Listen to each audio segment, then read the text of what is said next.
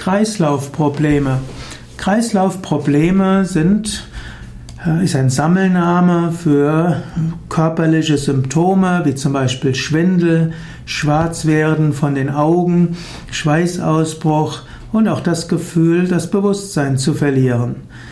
Ganz genau weiß man nicht, worauf Kreislaufprobleme zurückzuführen sind. Manchmal kommen diese Art von Kreislaufproblemen durch verminderte Durchblutung des Gehirns, zum Beispiel ein plötzlich äh, abfallender Blutdruck.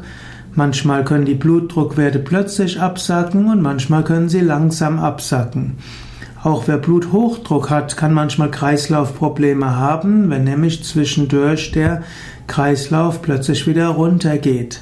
Es gibt auch Menschen, die Kreislaufprobleme haben, wenn sie plötzlich aufstehen. Das ist die sogenannte orthostatische Dysregulation.